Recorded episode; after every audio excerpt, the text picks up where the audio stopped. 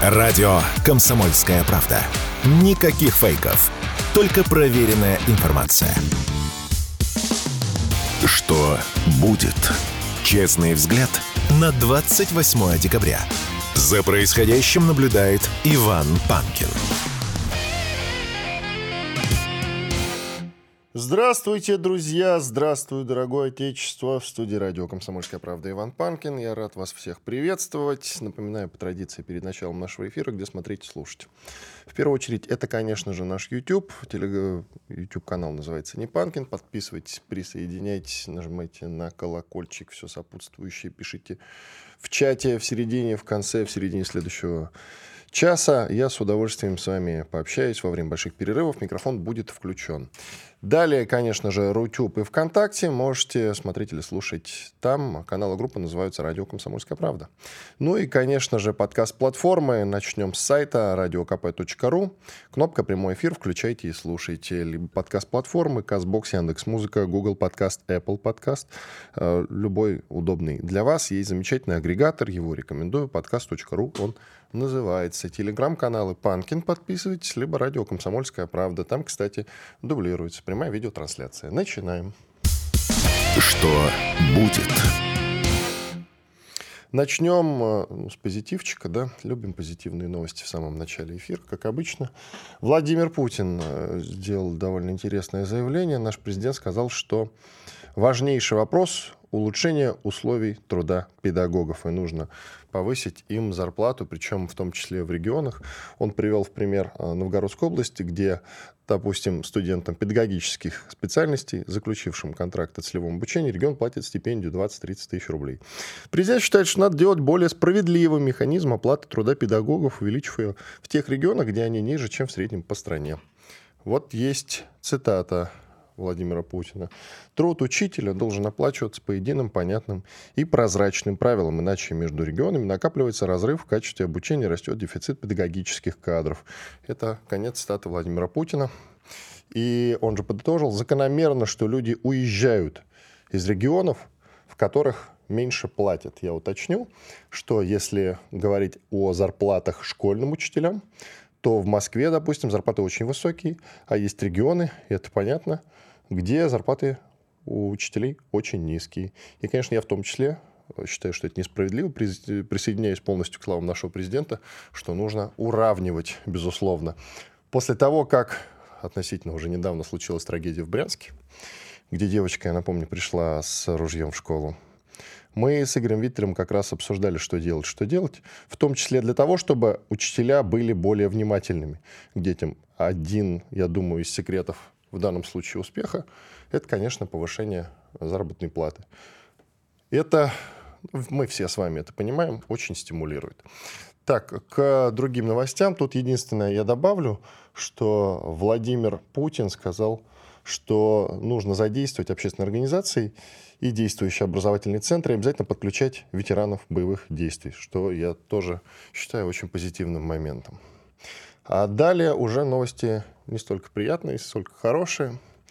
А вот пришла новость, что суд приговорил к одному году колонии общего режима мужчину, который осенью пытался проникнуть в квартиру моего коллеги, а, военкора Саши Котца.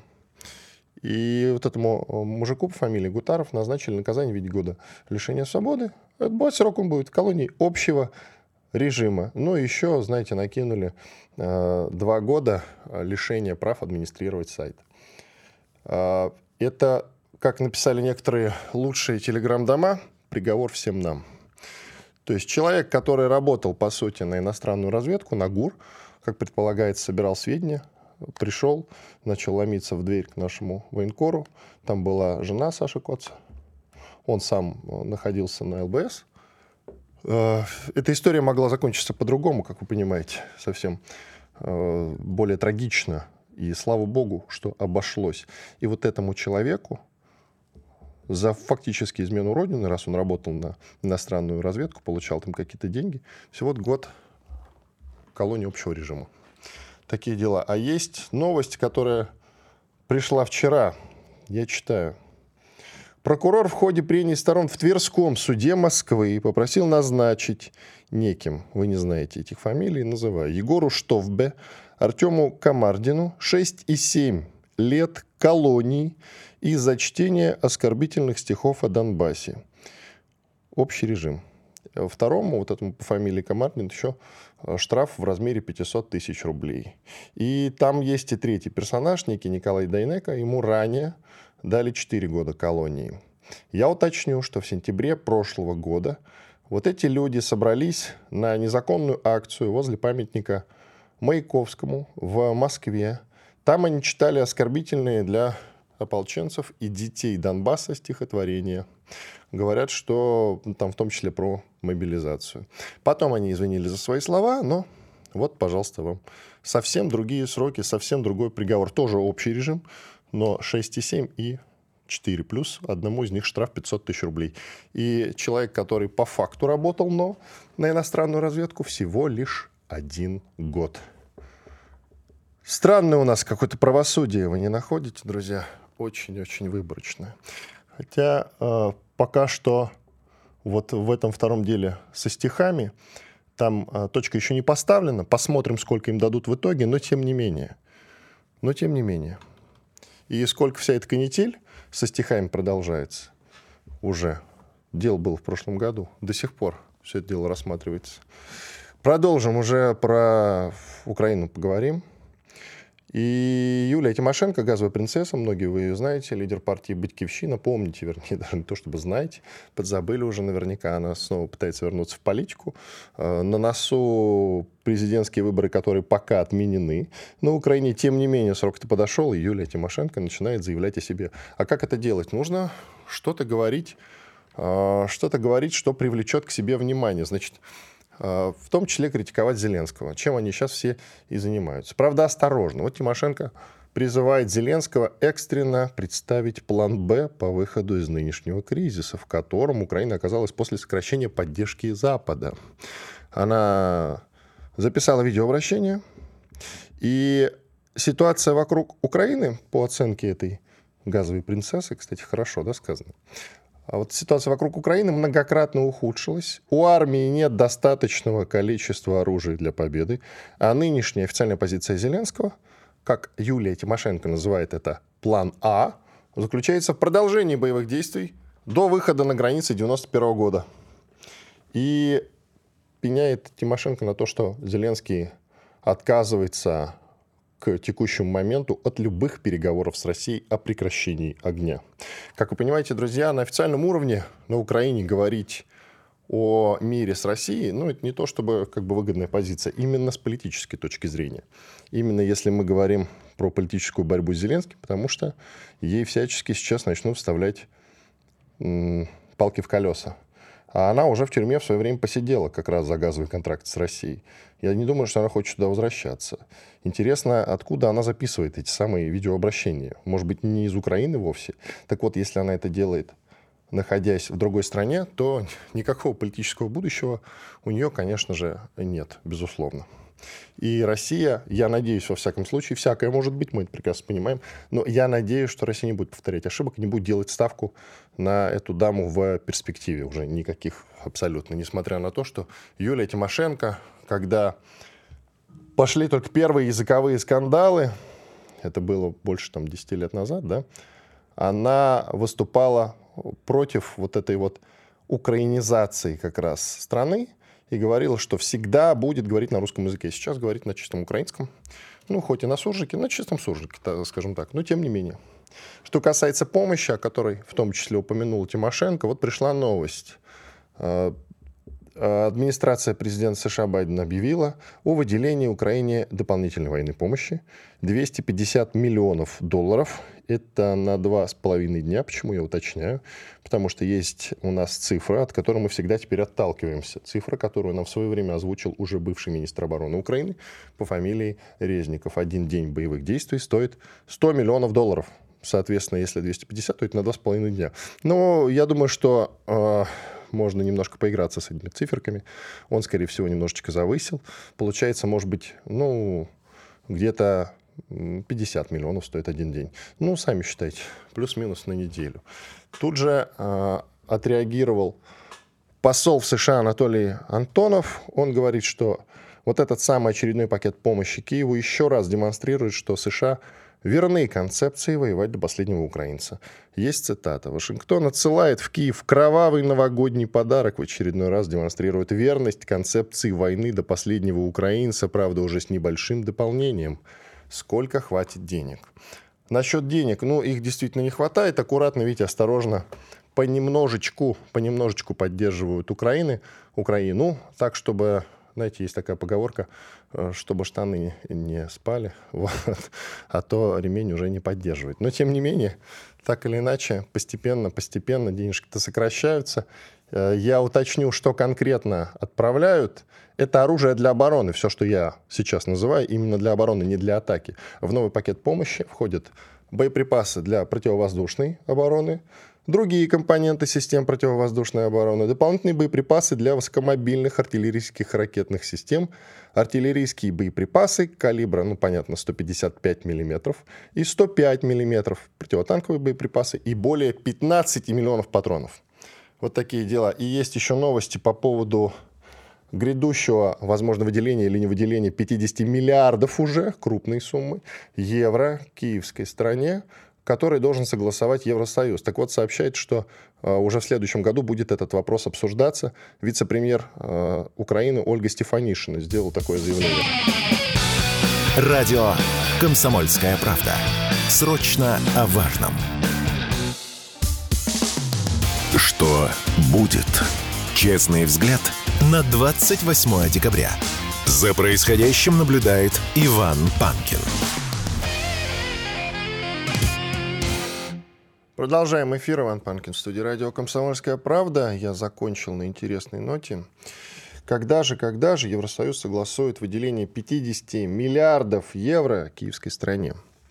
50 миллиардов евро, как вы понимаете, уже очень крупная сумма. Много идет разговоров по поводу того, выделят, не выделят, или все-таки по частям будут подкидывать, как они это делали вот в этом году, который уже подходит к своему завершению. Я напомню, что всего Украине за все время конфликта выделено, в том числе не только Евросоюзом, но и Соединенными Штатами Америки, и, наверное, всем миром, кто сбрасывался, где-то порядка от 100 миллиардов до 150. Точных цифр нигде нет. И вот сейчас идет речь о разовом выделении 50 миллиардов евро. Как вы понимаете, сумма очень крупная. Так вот, э, есть заявление от заместителя руководителя украинского правительства Ольги Стефанишиной. Она пишет у себя в телеге, что Европейский Союз согласует выделение 50 миллиардов евро Украине в начале февраля 2024 года. Что же она имеет в виду под согласует? Конечно же, не то, что вот соберутся они в начале февраля, и там все подпишут, и 50 миллиардов евро, пожалуйста, вам отправятся на Украину. Нет, конечно. Согласуют, это значит, что сядут и будут думать, сколько, когда, в каких объемах они смогут выделить. 50 миллиардов сразу накатом им никто не перечислит. Слишком уж большая сумма, которой у Европейского Союза сейчас попросту нет. К нам присоединяется Алексей Живов, известный военный волонтер, политолог, Живов Z, называется его телеграм-канал. Подписывайтесь, очень рекомендую. Леша, приветствую тебя. Приветствую. Так, коротко, Леш, по поводу голой пьянки в клубе «Мутабор» в Москве от Насти Евлеевой. Я видел, не успел посмотреть, что ты записывал э, во время поездки куда-то. э, видеообращение, в котором, насколько я понял из описания, ты от лица всех участников специальной военной операции говоришь, что э, вы не принимаете, и ты в том числе, извинений от э, артистов, которые побывали на этой самой голой вечеринке, уже успели, а некоторые по два раза извиниться. Да, ну я, во-первых, не артикулирующий, я и пропал. Обращаюсь от всех участников специальной военной операции, я такого права безусловно не имею. Меня слышно? Да, сейчас слышно, Леш, продолжай, пожалуйста. Да, я говорю, я не имею права обращаться к участникам специальной военной операции, только от, от той части военно-волонтерского сообщества, а, которые, которые я представляю. А, это во-первых. Во-вторых, значит, э, Слушай, какие извинения? Извинения делом надо доказывать. Ну, что нам толку от этих извинений, понимаешь? А люди э, выросли и сделали свои капиталы, э, вот эти вот э, состояния, э, сделали их на вот этих мужчинах женщинах, которые сейчас э, воюют на фронте или так или иначе с ним связаны. Но как только у этих мужчин и женщин появились проблемы, э, значит, наши, значит, э, наши селебрити, назовем их так, сделали вид, что это вообще не их история. А, они продолжают жить полной, э, полной жизнью, дышать широкой грудью, одевать дорогие украшения и так далее. Ну, это неправильная позиция. Правильная позиция э, нормального, здорового человека сейчас в России, такой, как, не знаю, Иван Чехлобыстин, да, например, ездит на фронт, помогает. А, Сергей Пускипалис, актер, вообще погиб, и, и, когда ехал с помощью в Донецк, в Царство Небесное. Замечательный был актер. Нормальная позиция – это быть со своим народом. Тем более, если ты сам на нем все это время зарабатывал. Десятками лет, понимаешь? Нельзя так делать, что ты 20 э, лет, а, значит, им поешь, танцуешь, зарабатываешь на них состояние, а потом, когда эти люди уходят на фронт воевать, ты делаешь вид, что ты тут вообще ни при чем. Поэтому какие извинения? Владимир Рудольфович сказал, что они свои извинения себе могут э, отправить в причинное место. Я вот, в общем, с Владимиром Рудольфовичем в целом согласен. Хотите извиниться, езжайте в Донецк, начинайте кому-то помогать, езжайте в Луганск. Позаботьтесь, не знаю, о парнях, которые в госпиталях лежат, там, с протезами. Да, блин, дел полным-полно.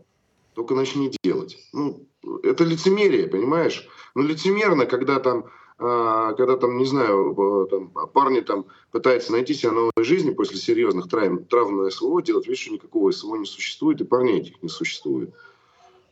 Как бы, если вы здесь зарабатываете деньги, то сейчас страна нуждается в том, чтобы вы помогали людям этой страны. Ну так начните помогать. Зачем эти изменения нужны? Перечислите деньги на там, ну, лазики, на глушилки, на, на какие-то полезные вещи технологические, на те же самые коптеры для армии. Вот есть у нас там крупные волонтерские организации, которые там не вызывают сомнений типа Народного фронта. Вот, пожалуйста, там, перечисляйте деньги, помогайте армии. И, да, в принципе, я, знаешь, я, ну, не, я не ханжа в этом плане. Я не в том смысле, что там они какой-то супер аморальный поступок совершили, и из-за этой аморальности как бы, мы их чудовищно осуждаем. У нас страна довольно свободных нравов давным-давно уже. Вот. А каждый, конечно, волен делать все, что он хочет делать, но это надо делать, э, чтобы это было уместно, и чтобы ты при этом не выпадал из общего контекста. То есть, когда ты э, пируешь во время чумы, ну, я не знаю, хоть, хотя бы деньги с пира отправляй на, на, на праведное дело, понимаешь? А не то, что как бы, делать вид, что ничего не происходит. У нас все хорошо, день, деньги не проблема, у нас все хорошо, как бы, а вы там живите как, как хотите. Не наша проблема. Ну, собственно. Такая позиция, довольно честная позиция. Она, ее многие как бы разделяют. Да, но эхо от этой самой Ивлеевской вечеринки, оно задело по касательной и других людей. В Волгограде была история, где сотрудниц местного ВГТРК, Волгоград ТРВ, местных вестей, проще говоря, наказали просто за то, что они на свои деньги устроили костюмированную вечеринку. И вот начальство их уволило, все их отчитали. Значит, некоторые местные телеграм-каналы и местные СМИ назвали их портовыми шлюхами и так далее и тому подобное. Как далеко это может зайти? Вот я о чем говорю. Понимаешь, начинается это все вот с того, что наказывают там. Ну, понятно, что есть претензии к Ивлеевой, в том числе по налогам, э, если действительно она нарушала в этом смысле закон, то надо наказать. А есть условный Дима Билан. И есть его двухлетней давности интервью Ксении Собчак, кстати говоря, двухлетней давности интервью, где он говорит, что он голосовал за Владимира Путина, где он рассказывает о том, что он любит свою страну и так далее и тому подобное. У меня в телеге есть фрагмент. Да можно и э, в оригинале посмотреть. Кстати, хорошее интервью, очень искреннее. То есть есть люди, которые просто пострадавшие. Там, сейчас вынуждены, да, извиняться, хотя до этого у них э, с чувством патриотизма все было в порядке. ну да ладно, э, тут... Хорошо любить страну, когда все хорошо. Люби страну, когда за это э, у тебя будут, э, как говорится, извини меня, не проблема, а определенные вызовы в твоей жизни. Очень удобно любить страну, когда у тебя все прет, ты зарабатываешь за этот свой патриотизм бабки, и ничего с тобой не происходит. Попробуй полюбить страну где-нибудь в районе Работина, в Токмаке. Тут ты прав. Страну. Тут ты прав. Леш, только давай, отключи, пожалуйста. Леш, я с тобой солидарен полностью. Только отключи картинку, потому что звук запаздывает. Может быть, так будет лучше связь. Я уточню, гендиректор телеканала ТНТ Тин Канделаки подтвердила, что фильм «Иван Васильевич меняет все», пример которого э, пока что, насколько я понимаю, отменили, но ее э, собираются переснимать, эту картину. Там э, поговаривают, Канделаки об этом не сказала, что в фильме снимали же Киркоров и Анна Асти, есть такая певица украинская, которая в России зарабатывает.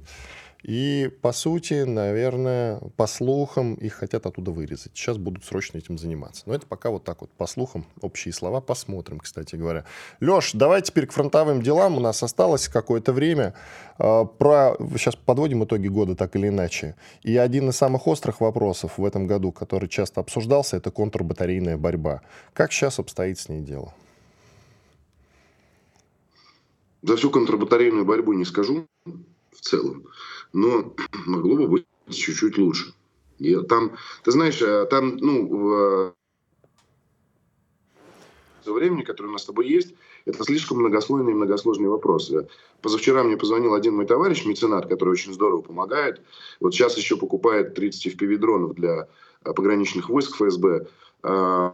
И спросил, Леш, ну что там с контрбатарейной борьбой? Я ему час объяснял в деталях и подробностях.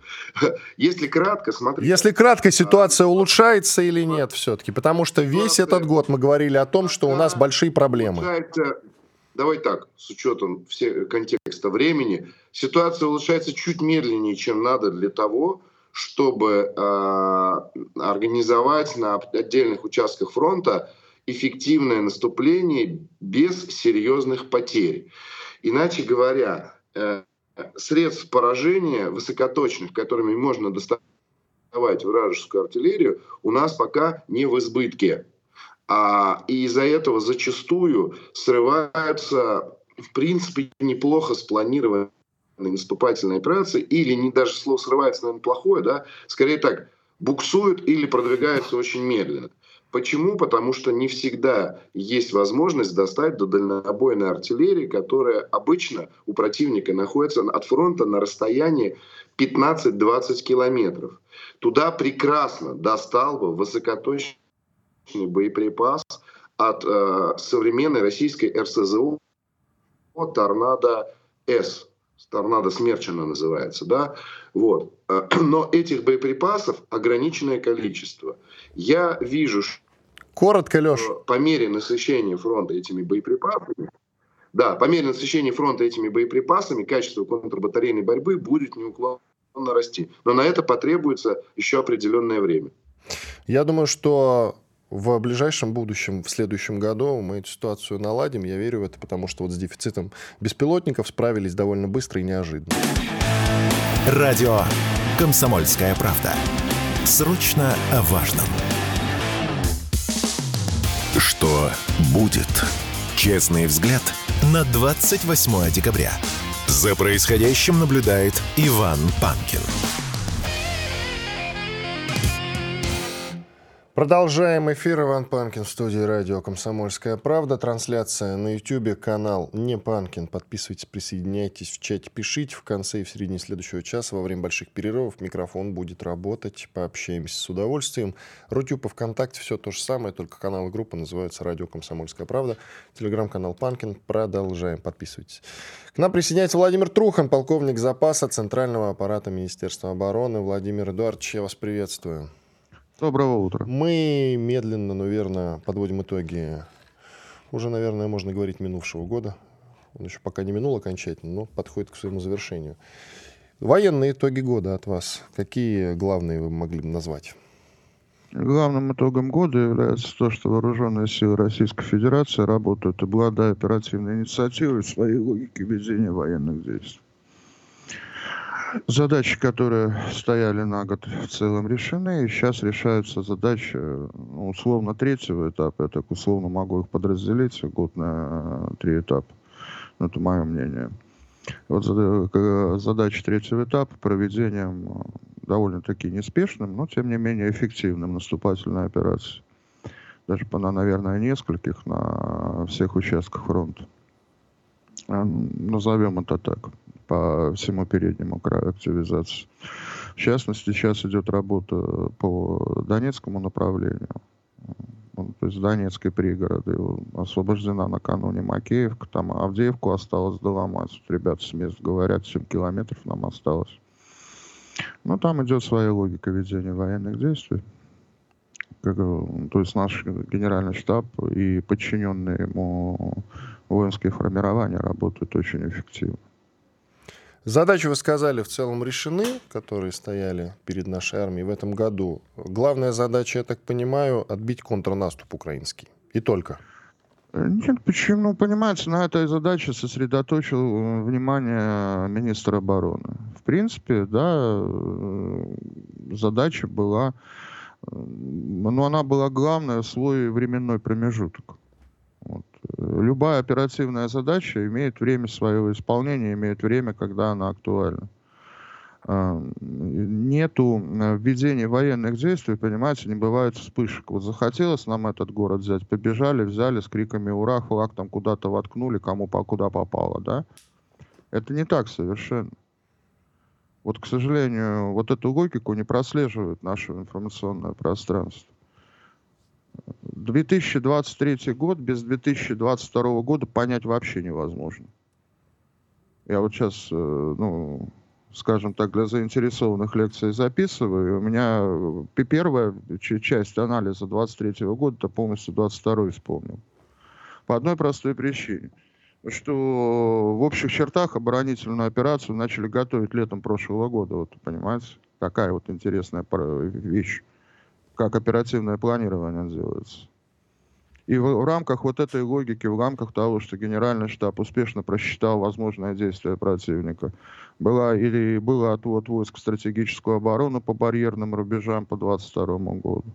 В рамках этого было, была зима и весна, а, когда планомерно проводились мероприятия по снижению а, возможного уровня боевой готовности наступающих войск и подготовка обороны.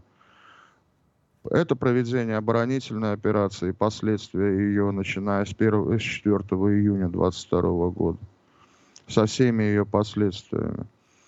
Это перегруппировка сентября, это активизация военной, последующая активизация военных действий, боевых действий по переднему краю, по всему переднему краю а, в октябре месяце. Это все идет в своей логике, это имеет свою последовательность, понимаете. Одно истекает из другого и планируется это заблаговременно.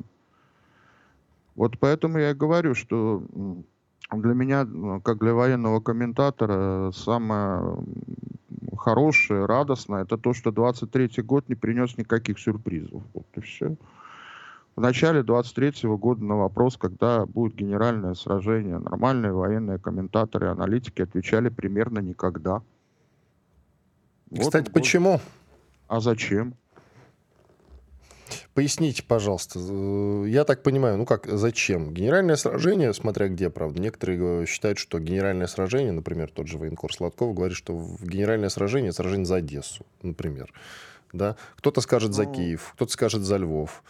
Вы знаете, у меня есть предположение провести генеральное сражение за Альфа Центавра и занять ведущие позиции в Галактической империи. И я не собираюсь комментировать людей, которые Э, сочиняют то, что им хочется.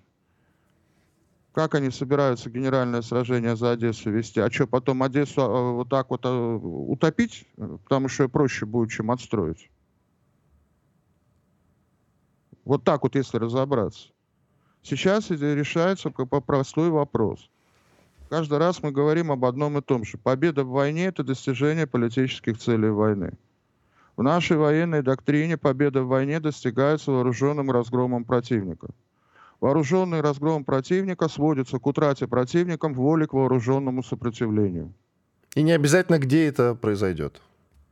Это, это, это вообще вот сейчас происходит космос, понимаете? Что их по городам ловить, если вот они пришли и бей их нафиг. Я разговаривал буквально на днях э, с ребятами, которые сейчас по Авдеевке решают вопрос. Они говорят, ты знаешь, а все может свестись к тому, что нам Краматорск-то брать уже и не надо будет. Я говорю, почему они так уже сами сдадут? Просто понимаете, вопрос в чем заключается? У нас давно э, работает доктрина самого главного – уничтожения вооруженной силы противника. Для того, чтобы уничтожать вооруженную силу противника, ее надо выманить в те места, где уничтожение наиболее эффективно. Вы вообще представляете, что такое город взять? Ведь сколько там людей надо положить, и что из этого будет? Не представляю. Так зачем тогда генеральное сражение проводить? Ну, давайте проведем генеральное сражение. Ну, вот сейчас просто не хочется там в преддверии новогодия давать исчерпывающие характеристики военно-морским методом. Вот сейчас веду, ведет, ведутся масштабные военные, э, отставить даже боевые действия по уничтожению живой силы противника. У них там сейчас уже истерика идет. Потому что вот эта вот мобилизация, э, сколько там еще не ясно. У нас тоже не понимают люди, что такое моб-ресурс. Вот все, все вот э, под э, магией больших чисел. Ну, смотрите, Иван, у вас есть миллион рублей, но он разбросан монетами. Откуда вы знаете? Откуда вы знаете? Про я мой, предполагаю. Про мой миллион рублей. Э, представьте себе, я говорю, что ну, этот миллион разбросан монетами по одному рублю на 32 гектарах. И вам к завтрашнему надо его собрать. Вы четыре золушки соберете себе в помощь или это кротов позовете, чтобы он собрал? Да, он есть, но он разбросан. Вот она вам сейчас система мобилизации на Украине. Формально числа есть. Ты попробуй их э, сведи, еще попробуй их обеспечь, попробуй их подготовь. Вот к этому сейчас все идет.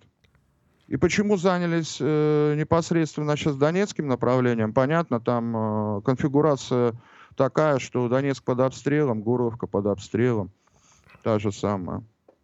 И это, это сейчас отодвигается угроза. А фронт ломается, ну, понимаете, это всегда, и это предсказать невозможно, когда противник поломается.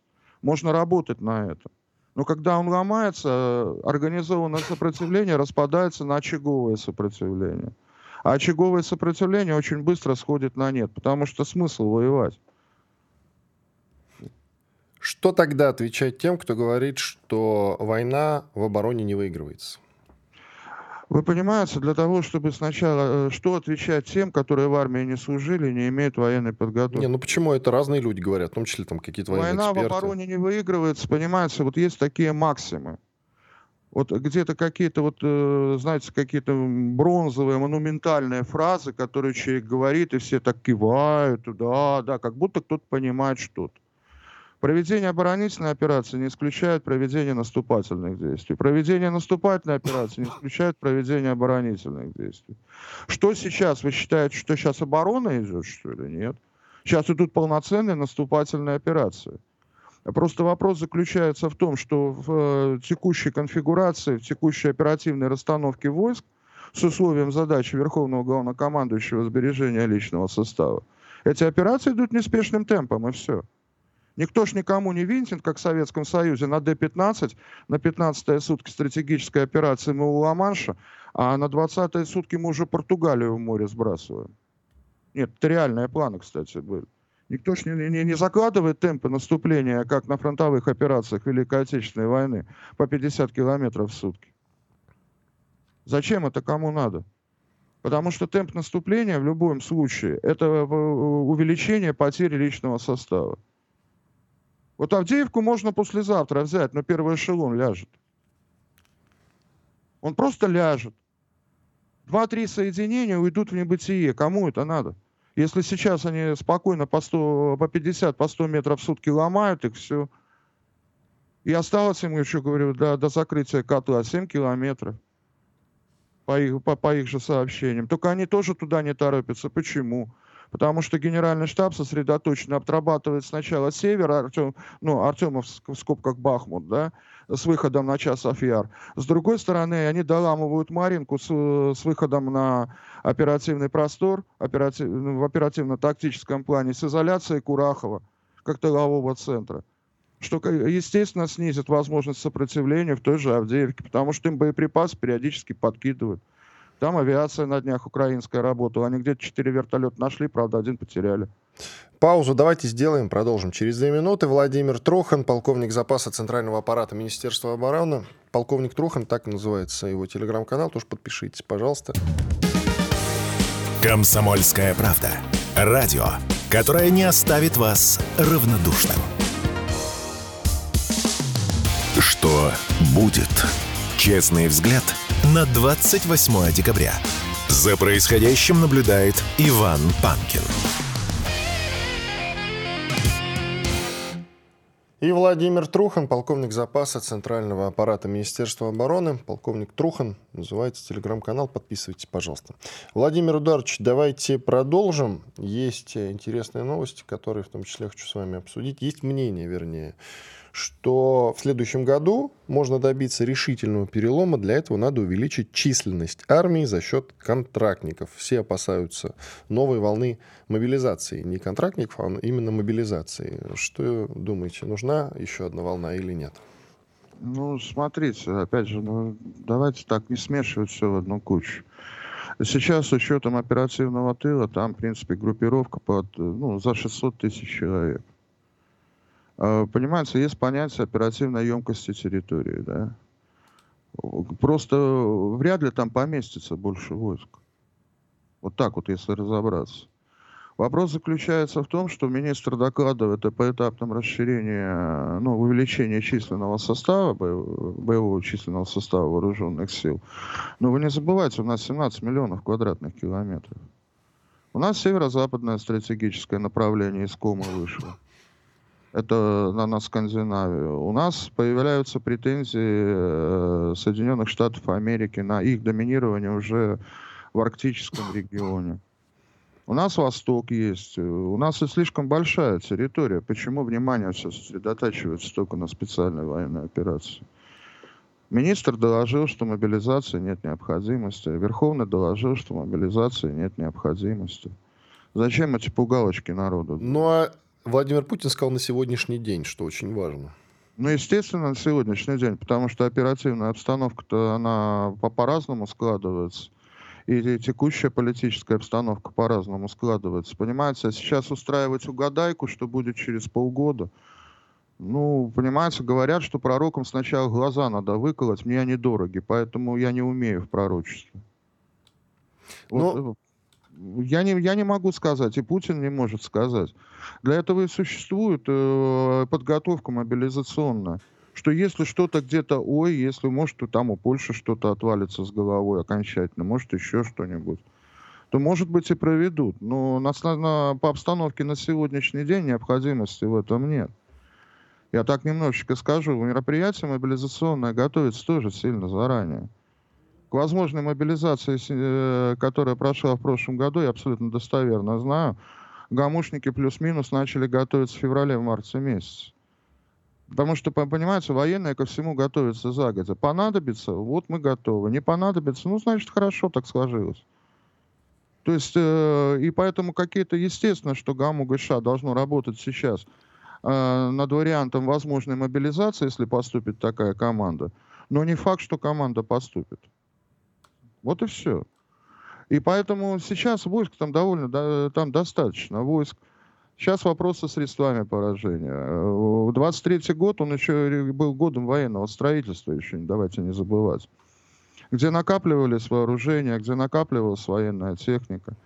Здесь же тоже что есть какое-то определенное непонимание. Все считают, что все, сейчас надо на передний край и выстрелить. Вот примерно в такой логике работает ВСУ. Э, то у них боеприпасы заканчивались, они уже почти не стреляли. Потом им что-то повезли, они сейчас отстреливают куда ни попадет.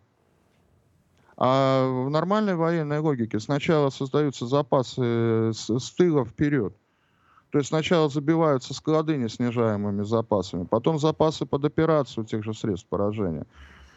То есть там со, со свои моменты есть. Сейчас нет необходимости даже в наращивании численного состава на СВО.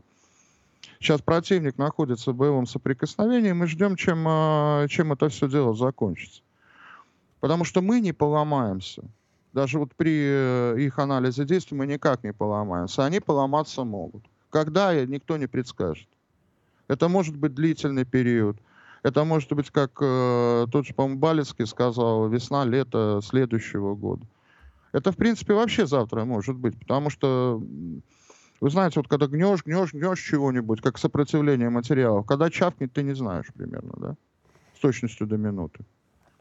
Вот сейчас такая логика идет. И неспешная довольно, и, но тем не менее потихоньку, полигоньку задачи-то решаются. Вы упомянули про пророчество, но тем не менее не могу не спросить все-таки, как оцениваете текущее положение дел в ВСУ, как быстро они могут сдаться все-таки? Ну вот я только что вам сказал. Вопрос... Могут завтра, могут через год, через два, да. Нет, на, через, на год их вряд ли хватит. А, о. Ну, я думаю, что вряд ли должно хватит, хотя я тут, тут уже тоже беру на себя какую-то смелость заглядывать, загадывать. И смотрите, вот мы давим, да, ВСУ планомерно сейчас уничтожается. Там принимаются такие меры, что от которых отлетает голова у украинского общества.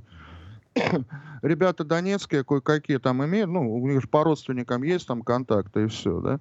Вот э, даже такой вот элемент э, глупенький. У них 1 января рабочий день, да? У них с 31 на 1 комендантский час. Людей лишили Нового года. Там такое шоу по кухням идет, что мама не горюй когда у них э, не, реальное шоу, потому что э, народ-то и так-то, собственно говоря, на взводе вот этими слухами о мобилизации. Причем слухами, там еще непонятно, какой закон они примут. Вот по, по, по всем этим моментам. Но уже они этот кейс в общество запустили. У нас мы до, о мобилизации не знали до тех пор, пока президент по телевизору не выступил. Правильно? То есть уже пошло какое-то практическое. Там были свои э, действия, были свои недостатки, было все. Они решили заблаговременно сдать народу шанс свалить, подготовиться и все такое прочее. Еще неизвестно, какой закон будет, а общество уже бурлит, потому что ждет самого плохого. Мы всегда, мы так устроены, мы ждем самого плохого. А тут фига, как еще и Нового года лишают. Тоже на мотивацию общества очень хорошо сказывается, понимаете? Как народ, как, как, как вот вы сейчас себя сам почувствуете, вот если честно говоря, между собой, если вам запретят Новый год делать? Вообще все. Вот э, и, и вот это все влияет, эти настроения влияют. Потом мы говорим о сломе. Зашло подразделение в деревню. Вроде все считают, что подразделение есть, а они там уже переоделись в джинсики, в гражданочку, где-то прикопали свое оружие, и уже его нема. Вот так вот получается, вот так вот, знаете, как вот э, рафинат рассасывается в горячей воде. Вот такие вот признаки. Плюс есть, у них есть мотивированное счастье. У них есть тех, кого вывезли, кто вынужден просто отстреливаться только потому, что чтобы его не убили. Им довозят сейчас, они собирают, довозят какие-то боеприпасы. Спорадически это все поступает. То есть пока еще организованное сопротивление на данный момент времени под руководством их э, военно-политического руководства, э, уж тавтологию, извините, есть. Вот когда оно распадется на очаговое, когда они не смогут управлять, потому что они даже не будут знать, вот тогда э, где, где какое воинское формирование находится, тогда плюс-минус слом наступит. Мы к этому ведем. Потому что по-другому мы свои города освобождать не можем. Потому что э, альтернативный способ, военный способ генеральных сражений за города, это города, непригодные для жизни годами иной раз. Потому что их надо либо осады брать, либо уничтожать. И своих мы там положим немерено на штурмах этих. Как изменится положение на фронте для нас в первую очередь, если они объявят поголовную мобилизацию, тотальную? Прям совсем всех подряд, прям все пойдут в армию. Ну, такого невозможно, во-первых, понимаете, это возможно только э, в лозунгах тотально. Это, вы смотрите, Третий Рейх, у него же там проценты были такие довольно небольшие, там пара десятков процентов, и то они чавкнули. Советский Союз, если брать процент от э, общего количества моб-ресурсов, э, тоже там не, небольшой, там здесь с небольшим, по-моему, процентом, но рискну ошибиться. Э, тотальная мобилизация, в принципе, невозможна, во-первых.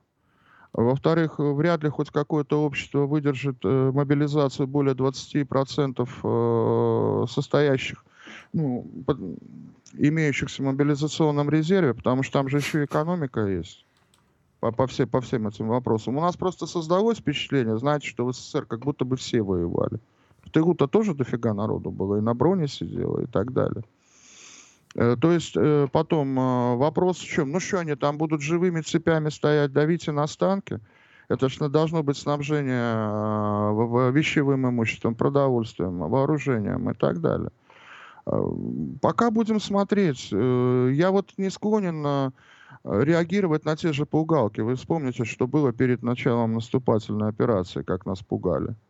Что сейчас нас поломают, что будут сотни танков, что будут там... Я даже у отдельных комментаторов миллион двести человек там насчитали, которые будут нас атаковать. А в итоге во что выразилось? Группировка, ну, там по, по направлениям на операционном, до сотни тысяч ни одна не добиралась. У нас 50 секунд. Коротко. Ждать ли нового контрнаступления от ВСУ в следующем году? Вы знаете, пока не готов сказать, потому что надо посмотреть, э, что, им, что им дадут и будет ли такая же подготовка на Западе организована, как сейчас. Потому что наступать э, надо не идеями, а наступать надо подготовленными войсками. Я пока, как сказать, к этому не готов. Спасибо большое. Владимир Трухан, полковник запаса Центрального аппарата Министерства обороны России. Полковник Трухан, также называется его телеграм-канал. Подписывайтесь, я Иван Панкин. Сейчас мы сделаем большой перерыв. В начале следующего часа вернемся и продолжим эфир. Радио «Комсомольская правда».